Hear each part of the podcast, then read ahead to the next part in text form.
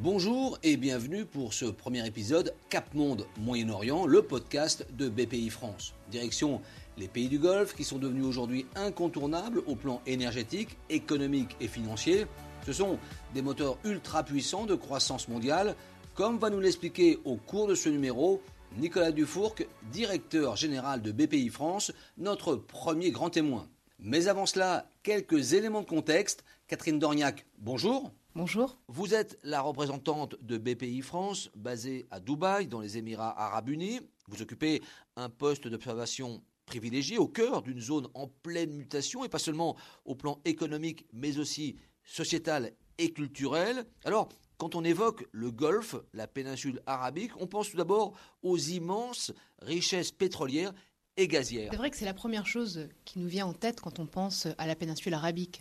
Par exemple, l'Arabie saoudite, c'est quand même le deuxième producteur mondial de pétrole, le Qatar, le quatrième producteur mondial de gaz. Forcément, c'est des pays qui sont assis sur une richesse phénoménale. Un exemple de ça, ça va être la puissance des fonds souverains. Vous savez que sur 7 000 milliards de dollars dans le monde, 3 500 milliards sont au Moyen-Orient. En fait, vous avez entre 40 et 50% de toute la richesse mondiale qui est concentrée dans la péninsule arabique. Et puis, 4 euh, des 10 plus gros euh, fonds souverains au monde sont situés dans le Golfe. C'est pour vous donner une idée euh, de la force de frappe de ces pays-là. On parle pétrole, gaz, mais aussi ce qui est sur l'agenda de ces pays, c'est la diversification économique et puis aussi la transition écologique, c'est-à-dire l'après-pétrole. Tout à fait. Le pétrole, bah, c'est une ressource qui est euh, épuisable et puis aussi euh, on s'attend à une baisse hein, de la demande mondiale dans les prochaines années. Si on atteint euh, les objectifs, vous savez, du net zéro carbone, on prévoit une baisse de 75% de la demande pétrolière.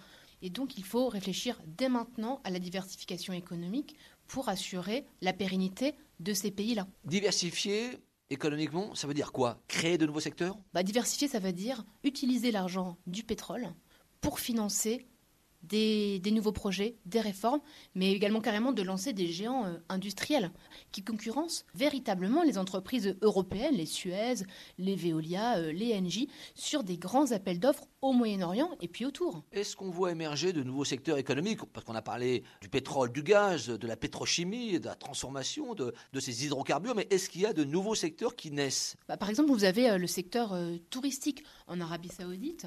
je pense à deux méga projets. Le projet Kidia, c'est un projet de parc à thème euh, pour la population, pour la jeunesse saoudienne qui va être situé à 50 km de Riyad. Et l'objectif, c'est de proposer bah, des parcs d'amusement pour cette population qui, il y a 5-10 euh, ans, euh, ne pouvait pas écouter de musique sur les lieux publics.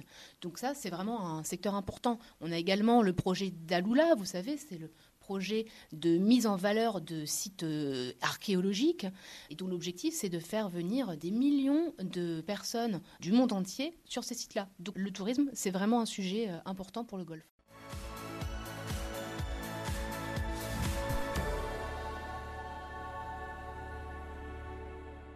BPI France travaille avec les pays du Golfe, un fonds d'investissement commun dédié aux PME-PMI de la tech a ainsi été créé avec les Émirats arabes unis, le directeur général de BPI France, Nicolas Dufourc, explique pourquoi les monarchies du Golfe sont devenues si incontournables pour l'économie mondiale et l'économie française en particulier. Pourquoi est-ce qu'on fait ce, podcast? Parce que euh, on a une action qui est très profonde euh, dans le Golfe et on a parfois le sentiment qu'il y a un décalage entre la réalité de ce qui est en train de devenir cette région, euh, d'un point de vue économique et géopolitique, et puis euh, les perceptions euh, accumulées depuis, depuis tant d'années hein, et parfois les préjugés. Voilà.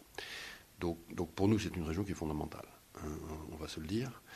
C'est une région vers laquelle personnellement je me dirige assez régulièrement.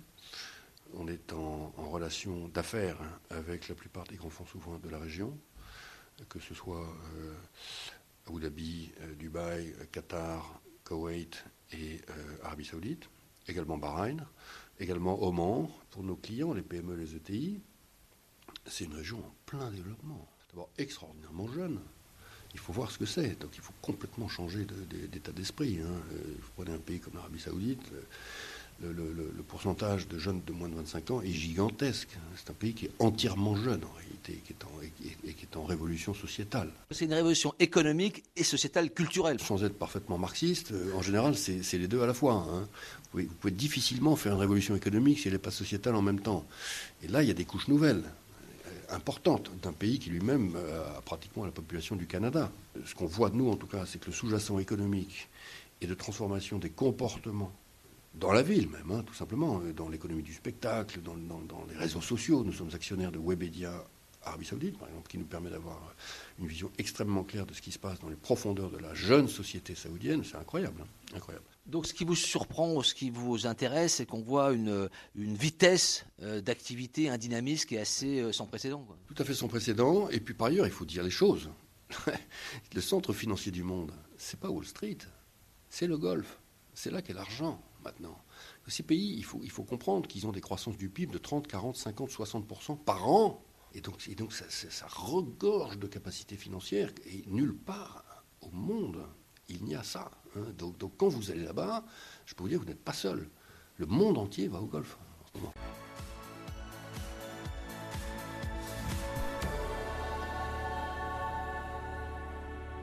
Alors ces pays du Golfe ont une puissance financière énorme, alors qui est décuplé aujourd'hui dans le contexte de guerre en Ukraine et avec, euh, euh, j'allais dire, la forte augmentation des prix de l'énergie, ça, ça leur donne des bras de levier supplémentaires. C'est ça qui est intéressant, c'est que la péninsule arabique, c'est la seule ou l'une des seules régions qui a bénéficié de l'instabilité géopolitique due à la guerre en Ukraine et donc euh, à l'augmentation des prix des hydrocarbures.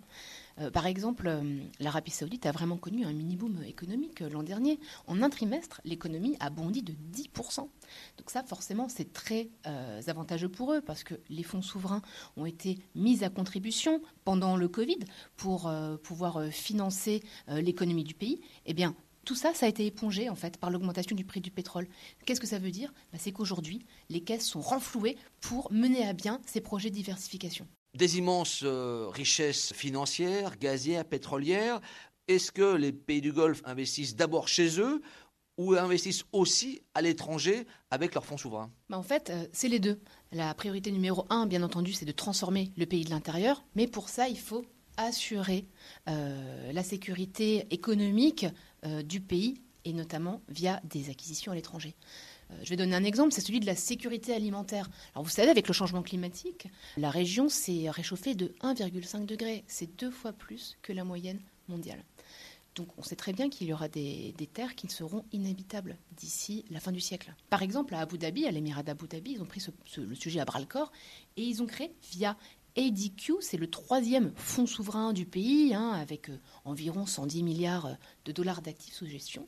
Mais en fait, ils ont acheté 140 000 hectares de terres arables autour de l'Égypte et de la Jordanie via des sociétés euh, qu'ils ont créées et qu'ils détiennent à 100%.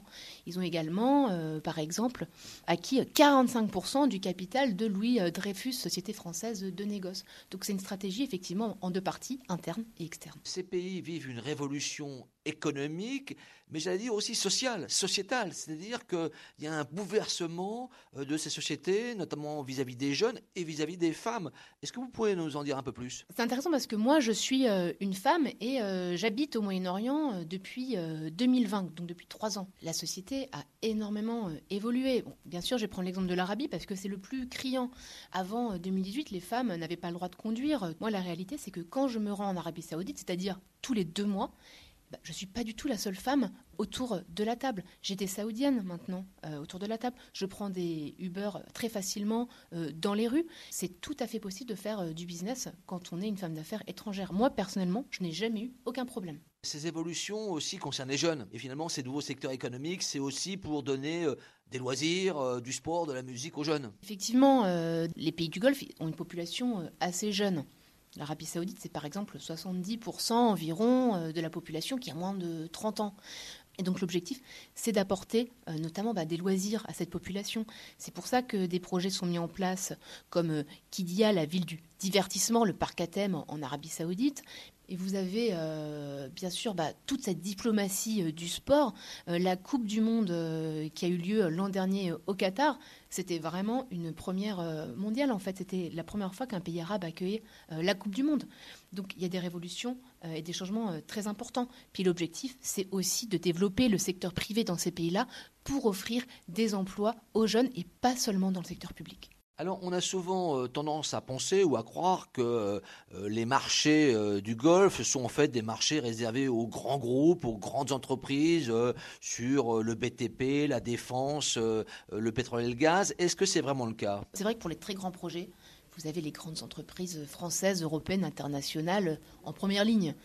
Mais en réalité, il faut surtout pas se censurer. C'est-à-dire que ces pays-là, c'est des pays qui ont l'habitude d'être très courtisés. Si vous êtes une PME, que vous êtes en pointe technologiquement, que vous avez des solutions vraiment intéressantes et uniques, là, vous allez, euh, vous allez créer de l'intérêt. Et moi, j'ai des exemples d'une dizaine de PME qui ont vraiment très très bien réussi. Euh, je pense à certaines entreprises au Qatar euh, qui sont développées de façon faramineuse.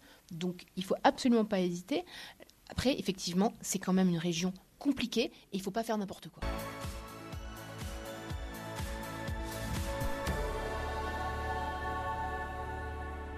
Justement, dans ce contexte très dynamique, il faut savoir que BPI France a mis en place des outils financiers spécifiques destinés aux PME-PMI, notamment dans la tech et l'économie du futur, comme l'explique Nicolas Dufourc, directeur général de BPI France. Notre boîte à outils, c'est toujours pareil, hein, c'est du conseil. D'abord, physique, on est là à côté avec. Euh, ensuite, c'est des prêts, des subventions, un, produit formidable qui s'appelle euh, l'assurance prospection où euh, on finance la prospection de l'entrepreneur et si ça échoue, bon, ben, il peut ne pas rembourser.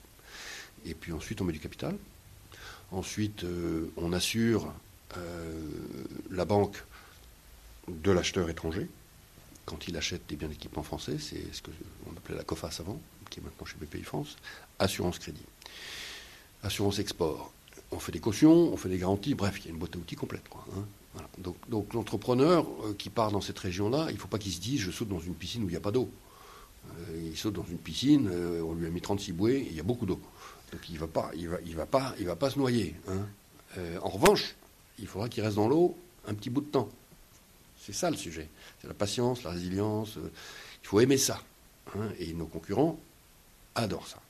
Les Italiens, les Allemands, les Turcs, ils adorent, ils adorent l'export. Donc le, sujet beaucoup, c'est aussi cette culture du, désir, quoi, tout simplement, de, l'implantation durable à l'étranger. Et justement, là, vous sentez une appétence de la part des PME, PMI françaises sur cette région où c'est encore, euh, on est au début, euh, on en est où? Bah, c'est, On ne peut pas faire de, règles de généralité, de statistiques, parce qu'on est vraiment dans la micro, là. Hein. donc tout dépend des patrons, des patronnes. Il y en a qui ont envie, il y en a qui n'ont pas envie. Hein. Il y en a qui veulent bien aller pointer leur nez, mais qui repartent vite. Euh, vous voyez, c'est comme quand vous faites de l'escalade, euh, vous montez les deux premiers mètres, et puis il y en a un certain nombre qui disent Bon, ben, je m'arrête là, je redescends. Et en revanche, quand vous avez monté 10 mètres, vous ne pouvez plus redescendre. Vous êtes obligé d'aller en haut. Hein. donc notre rôle à nous, c'est d'emmener les entrepreneurs à 10 mètres.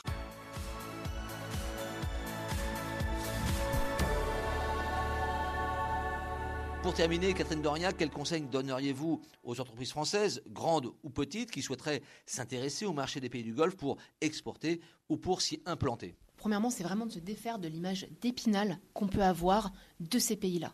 On parle de pays modernes, de pays très avancés technologiquement, parfois bien plus avancés que la France. Premier conseil, se rendre sur place pour se rendre compte. Deuxième conseil, ne pas imaginer qu'on va faire le one-shot, le contrat du siècle en une seule fois. Il faut avoir une approche sérieuse, c'est-à-dire se rendre très souvent sur place. Une fois qu'on a identifié un bon courant d'affaires des partenaires, imaginer une présence sur place. Et puis, c'est aussi se faire accompagner. Vous avez en France la Team France Export, c'est le one-stop shop euh, pour les entrepreneurs français. Vous avez euh, les services économiques, Business France et BPI France, la banque d'investissement, qui se mettent ensemble, qui, qui proposent une porte d'entrée unique pour vous accompagner en financement, des conseils sur place. Est-ce que la clé aussi, j'allais dire, c'est un peu le temps la patience C'est vrai qu'il faut être euh, qu'il faut être patient. En fait, euh, j'ai toujours en tête euh, cette histoire d'un chef de grande entreprise française du CAC 40 qui négociait un contrat au Qatar. Il a dû s'y rendre en un an et demi 14 fois pourtant c'est un patron du CAC 40. Il n'a pas lâché l'affaire et finalement le contrat a été passé et c'est une personne maintenant incontournable dans les relations économiques franco-qatari. Il faut absolument être patient. Il faut oublier cette idée euh, du grand contrat du siècle.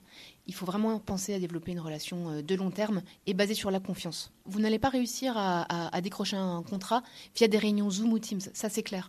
Euh, le mail, ça ne suffit pas. C'est des entrepreneurs dans la région qui fonctionnent beaucoup par exemple par WhatsApp, donc un contact très direct, puis il faut se rendre sur place très souvent, il faut vraiment gagner la confiance. Est-ce qu'il faut parler l'arabe? En fait, ça dépend des pays.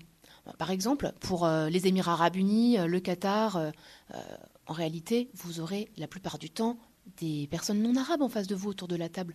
Vous savez que euh, la première langue parlée aux Émirats arabes unis, c'est l'hindi, c'est pas l'arabe. Donc euh, il faut parler l'anglais, ça c'est clair, c'est obligatoire.